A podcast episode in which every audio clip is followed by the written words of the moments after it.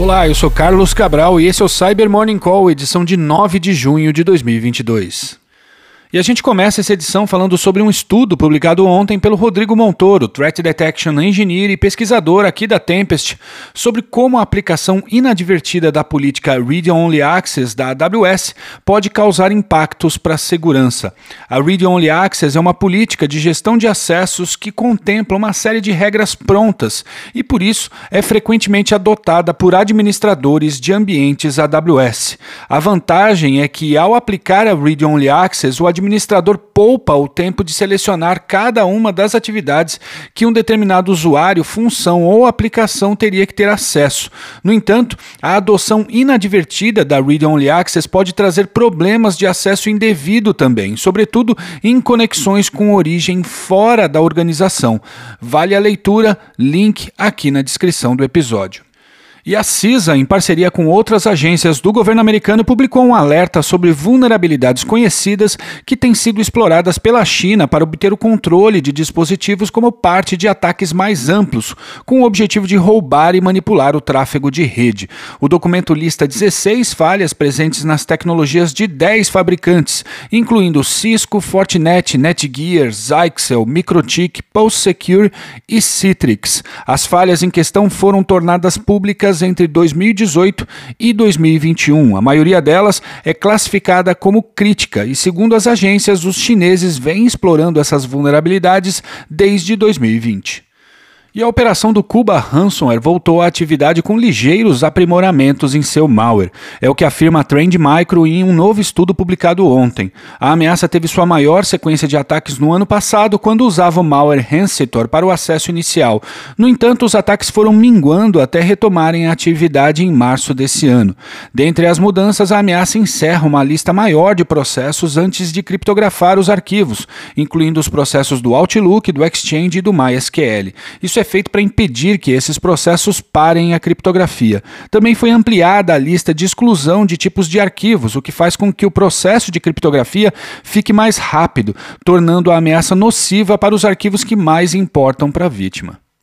E um estudo publicado ontem pelo pesquisador da Malwarebytes, Philip Moliates, espero ter pronunciado corretamente, aponta para uma nova campanha de malware que utiliza domínios relacionados ao aplicativo móvel Make Money e páginas falsas de atualização do navegador Firefox.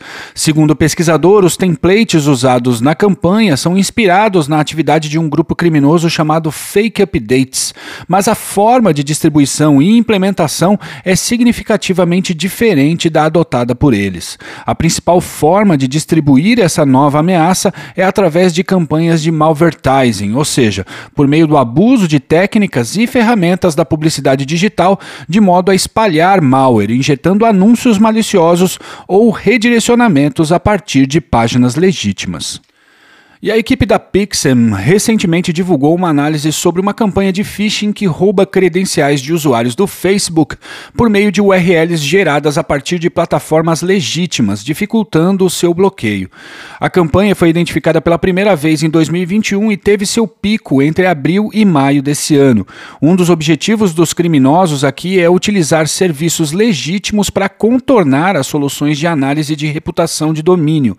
Os pesquisadores observaram os criminosos gerando URLs de phishing a partir de domínios como glitch.me, famous.co e amaze.co, dentre outros. As mensagens de phishing com essas URLs maliciosas são então enviadas via Facebook Messenger para as vítimas a partir da conta de um usuário previamente comprometido.